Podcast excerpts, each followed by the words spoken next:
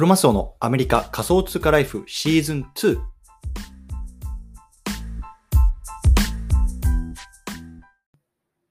皆さんおはようございます。アメリカ西海岸在住のクロマスオです。今日は9月の15日木曜日ですね。皆さんいかがお過ごしでしょうか？今日も早速聞くだけアメリカ仮想通貨ライフ始めていきたいと思います。よろしくお願いいたします。さて、今日なんですけども、今日はね、投資をする前にやるべきこと、ね、こんなテーマを話していきたいなと思います。投資をする前にやるべきこと。うん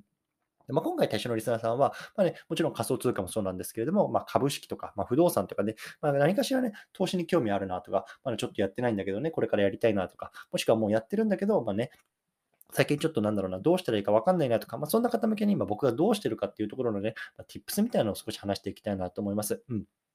で、あの、早速なんですけど、本題入っていきたくて、投資の前にね、やるべきことっていうところで、僕はね、まあ、先に答え言ってしまうと、まあ、人生の価値観マップを作るっていうところをね、まあ、提案したいなと思うんですね。人生の価値観マップを作る。で、これ、まあ、簡単に言うと、じゃああなたがね、この人生、自分の人生をね、どう生きたいのかとか、まあ、何をこれからやっていきたいのか、まあ、そういうところをね、まあ、少し言語化するとね、すごく楽になるよっていうところなんですよね。うん。で、まあ、この今回このテーマを取り上げた背景なんですけど、実は昨日ね、ちょっとこういろいろと考えることがあって、それの一つが、あの2022年、まあ、今年ですよね、ね11月からあのカタールでね、ワールドカップやるんですよ、サッカーの。ね、これご存知だと思うんですけど。で、ワールドカップってさ、オリンピック、ワールドカップ、サッカーワールドカップって言われるぐらい、こう世界のいわゆる2大スポーツイベントですよね。で、まあ、ちょっとそれに行きたいな、どうしよう、行きたいな、行こうかなっていうところに少しこう気をが向いてるっていうようなところが背景なんですね。うん。で、あの、もちろん僕自身はに関して言うと、まあ、学生時代は自分でサッカーをプレイしてたこともあったし、まあ、今でもね、まあ、今最近ね、なんだろうな、やっぱりこのプライベートとか、まあ、家族の子とかの、なんだろうな、ケアとかですごく忙しくなったんで見てないですけど、もともとはね、すごく、なんだろうな、サッカーを見てました。もちろんワールドカップもそうだし、まあ、チャンピオンズリーグとか、割とね、まあ、J リーグっていうよりも海外のものだったんですけど、すごく見てた方だと思います。うん、ただあ、で、なんだろうな、今こうやって生活してね、まあなんだろうな、食うために仕事してってなった時に、まあ、だんだんだんだんそのサッカーに関する関心とかっていうのが薄れていったんですよね。うん。で、昨日ふとね、あの、なんか、ニュースかなんかをこう読んでたら、あ、今年ワールドカップやるんだ、そういえばそうだなっていうところを思ったんですよ。うん。で、その時にね、改めてその自分のね、その価値観って何なんだろうなっていうところを考えたんですよね。で、それが今回のテーマにつながるんですけど、僕は実はね、その投資を始めたっていうのはものすごく最近のことです。本当に2、3年前から本格的に始めたのは2、3年前なんですね。で、その時にま YouTube とかを見ていて、まあね、あの有名ですけど、留学長って数百万人規模のね、あの YouTuber 登録者、YouTuber いると思うんだけど、その方の YouTube を最初すごく見てたんですよ。で、その人の、なんだろうな、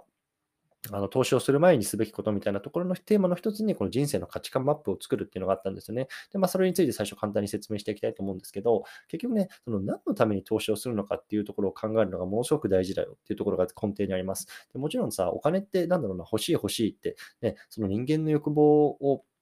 追っていったらキリがないと思うんですよね。だから、やっぱりまずはその自分にとって何が大切なのか、これから何がしたいのか、だからこれぐらいお金がいるから投資をしよう、そういう順序になるっていう話なんですよ。で、それはすごく僕にとっても的を得てると思いました。で、まあね、やっぱり何をしてから、何からしていいか分かんないなとかっていう。あの方いると思うし、それがね、例えばね、今流行りの米国株なのか、じゃあビットコインなのか分かんないと。でもそれって全部、なんだろうな、その自分が実現したい価値観の手段であって、目的ではないんですよね。なので、まあ、僕がね、一番最初にやったことは、自分がね、じゃあ、これから死ぬまでにやりたいことをね、とりあえず書き出すっていうことを書いたんですね。で、それは本当に些細なことでもいいと思うんです。例えばね、なんだろうな、月に1回家族と一緒に旅行が行きたいとかさ、毎年こう日本に帰って友人と会いたいとかさ、本当にそんなことでもいいと思います。例えばね、あの僕なんかは例えば趣味で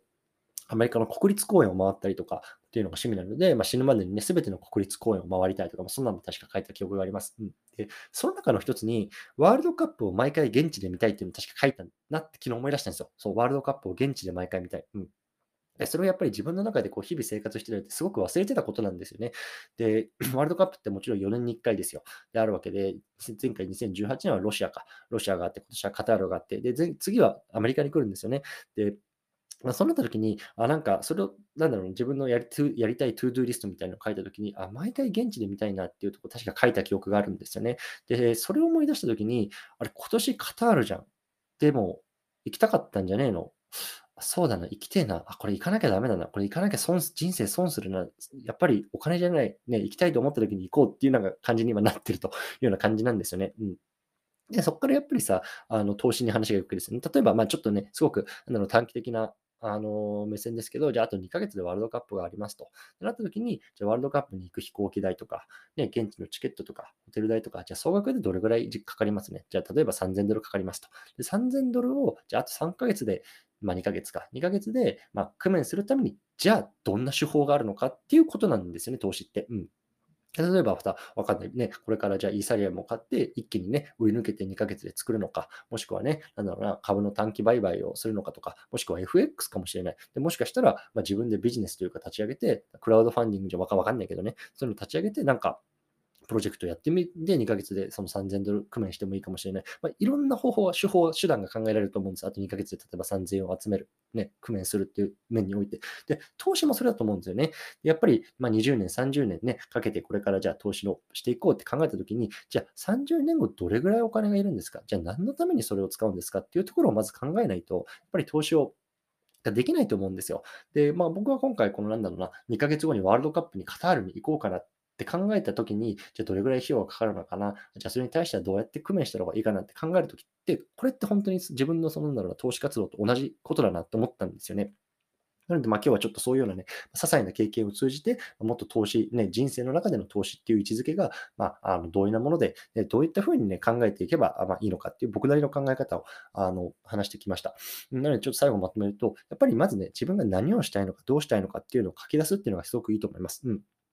例えば、まあ、1年後こうなってたい、3年後こうなってたい、5年後こうなりたい、20年後こうなりたい、30年後こうなりたいと書くと。で、そうなった時に、じゃあ、各々のステージでどれぐらいお金がいるのかっていうところが出てくるわけですよね。わかんない。例えばさ、5年後にマイホームが欲しいな。そういったら、じゃあ3000万必要だな。ね、じゃあ5年で3000万作るというところは、じゃあ1年で単純計算600万増やさなきゃいけないな。じゃあその1年で600万増やすための投資手法は何なんですかっていうことなんですよね。うん、株なのかもしれないし、FX かもしれないし、クリプトかもしれないしね、NFT の売買かもしれないしね、自分で授業を立ち上げるかもしれない、不動産かもしれない、何でもわかんない。それはわかんない。でも1年で600万っていう、いやまあ、目標ができたわけじゃないですか。そのために、じゃあ何をやるかっていう、まあ、いわゆる逆算なんですよね、全部。うん、人生の価値観とか、やりたいことに対する。そう。ということで、まあ、あのこんな感じですね。なので、まあ、僕はあと2ヶ月でカタールに行くために何をしなきゃいけないのかっていうのをね、まあ、ちょっと考えていきたいなと思うし、もちろんね、あの行けないかもしれないし、それはね、ちょっと、一応ね、昨日妻にも話したんですけど、まあ、あなた何考えてんのと。ね、あの家族どうすんのとあの言われましたよ。はい、あの女。うん。だからちょっとそこの、なんだろうな、まあ、家族ケアとかマネジメントも含めてね、まあ、やるべきことが多いですと。はい、そういうの話でございました。はい、ということでね、ちょっと今日はサクッとなんですけれども、本当にこれすごく大事な、なんだろうな、話かなと思ったので取っておきました。ね。なので、本当にね、こう逆算して考える。うんまあ、計算ばっかりでつまんねえ人生じゃんって言われるかもしれないですけどもね、ま僕は一応そういうふうにね、まあ、生きてるというような感じでございます。というところでね、今日はこの辺りにしたいなと思います。引き続きコツコツやっていきましょう。お疲れ様です。